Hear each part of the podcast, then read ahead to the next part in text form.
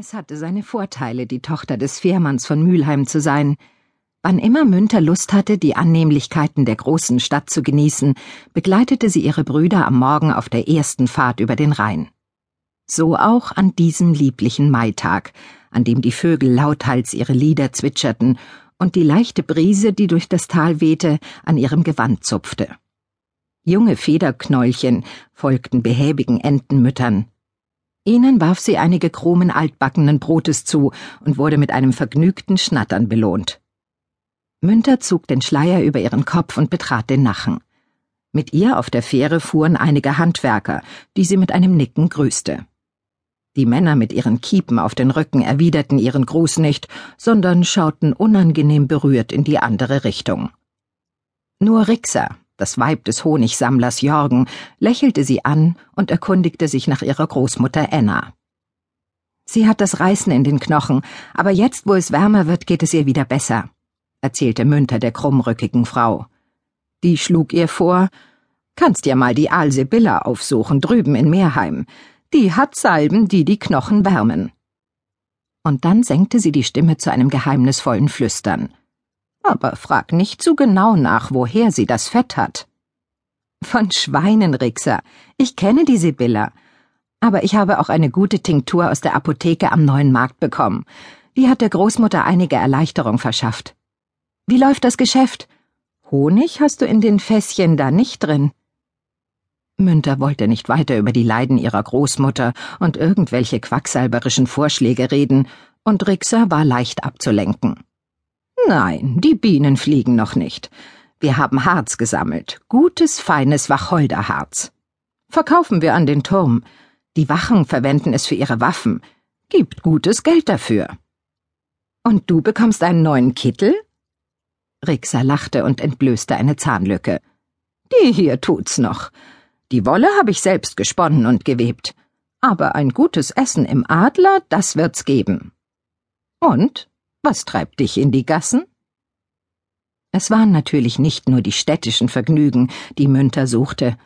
Sie hatte auch einige ernsthafte Aufträge zu erledigen. Heute beispielsweise ging es darum, einige Fässer Wein zu ordern. Das erzählte sie Rixa auch, und darüber kamen sie an der Landestelle am Nieler Ufer an. Rixa schulterte die Kiepe wieder, und sie und Münter warteten, bis alle Fährgäste an Land waren.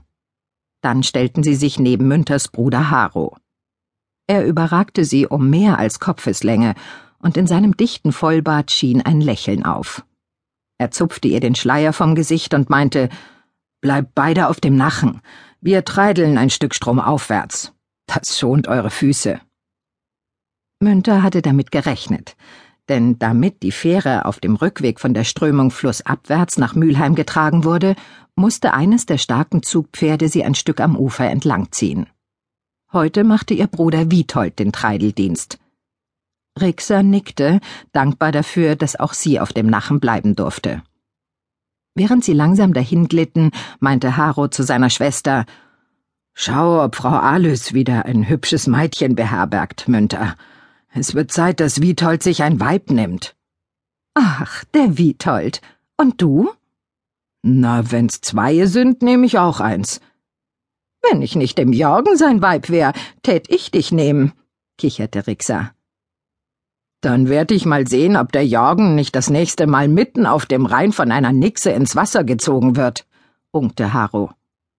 Rixer, ein schlichtes Gemüt, lachte schallend und hieb ihm auf den Rücken. Haro musste sich an der Ruderpinne festhalten, um nicht selbst ins Wasser zu fallen.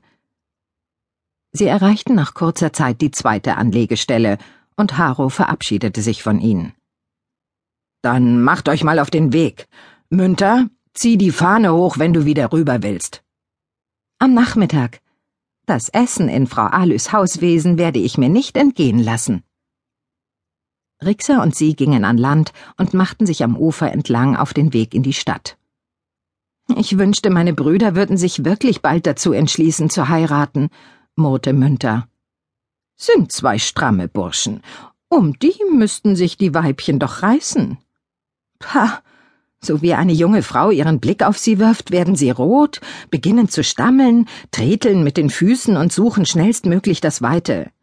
Das sind Kerle wie Baumstämme, aber sowas von schüchtern. Was für ein Jammer. Hilft wohl nur beten. Oder ein Holzhammer. Eine Weile schwatzten sie gemächlich über dieses und jenes, dann erreichten sie die Stadtmauer, und am Kunibertstor verabschiedete Rixer sich, um dem Turmmeister ihre Ware anzubieten. Münter wanderte weiter durch die Gassen. Auf dem Weg zu Frau Alys, der Weinhändlerin in der Witschgasse, lag die Dombaustelle, an der sie mit immerwährendem Staunen einen Augenblick stehen blieb, um zuzusehen, wie der gewaltige Tretkran einen riesigen, sorgfältig behauenen Stein nach oben schweben ließ. Dann musste sie aber zwei Männern aus dem Weg gehen, die zwischen sich einen Bottich mit Gips trugen, und wandte sich Richtung Alter Markt. Später würde sie hier an den Ständen noch einige Einkäufe tätigen, jetzt aber galt es zunächst andere Dinge zu erledigen. Diszipliniertes Vorgehen hatte sie schon vor Jahren im Hauswesen von Frau Alys und Master John gelernt. Dort hatte sie als junges Mädchen ihre Lehrzeit verbracht und großen Nutzen aus diesem Aufenthalt gezogen.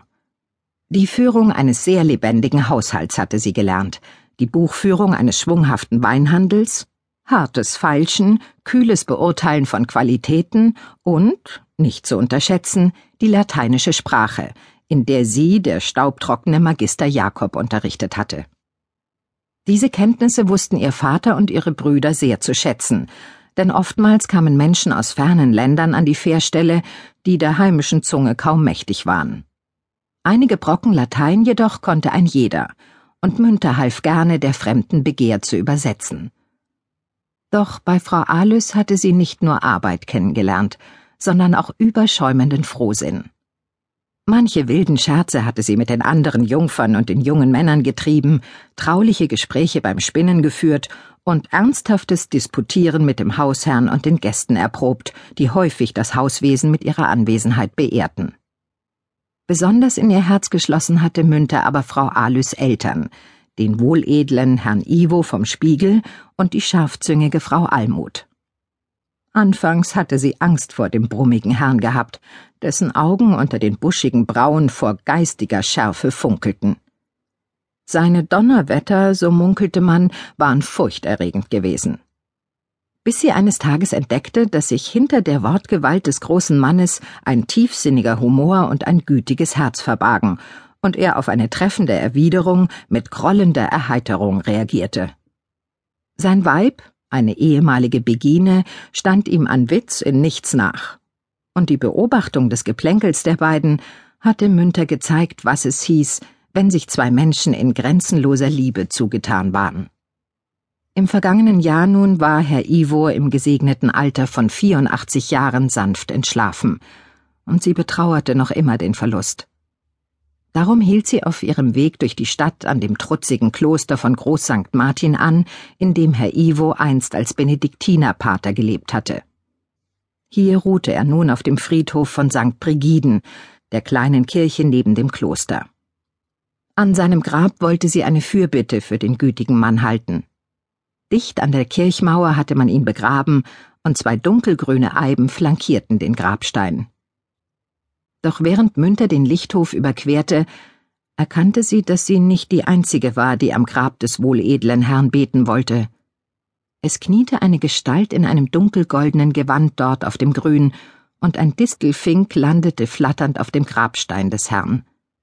Er begann aus voller Kehle zu singen. Münter hielt in ihren Schritten inne.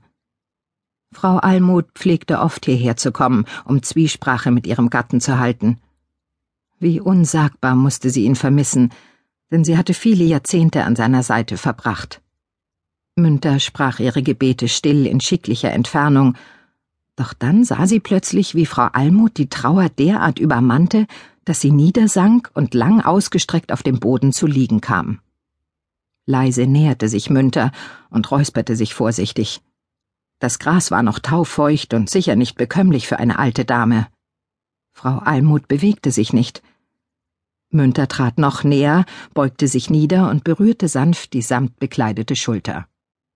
Ein leises Stöhnen kam über Frau Almuts Lippen, dann flatterten ihre Lider. Habt ihr Schmerzen, Frau Almut? Geht es euch nicht gut?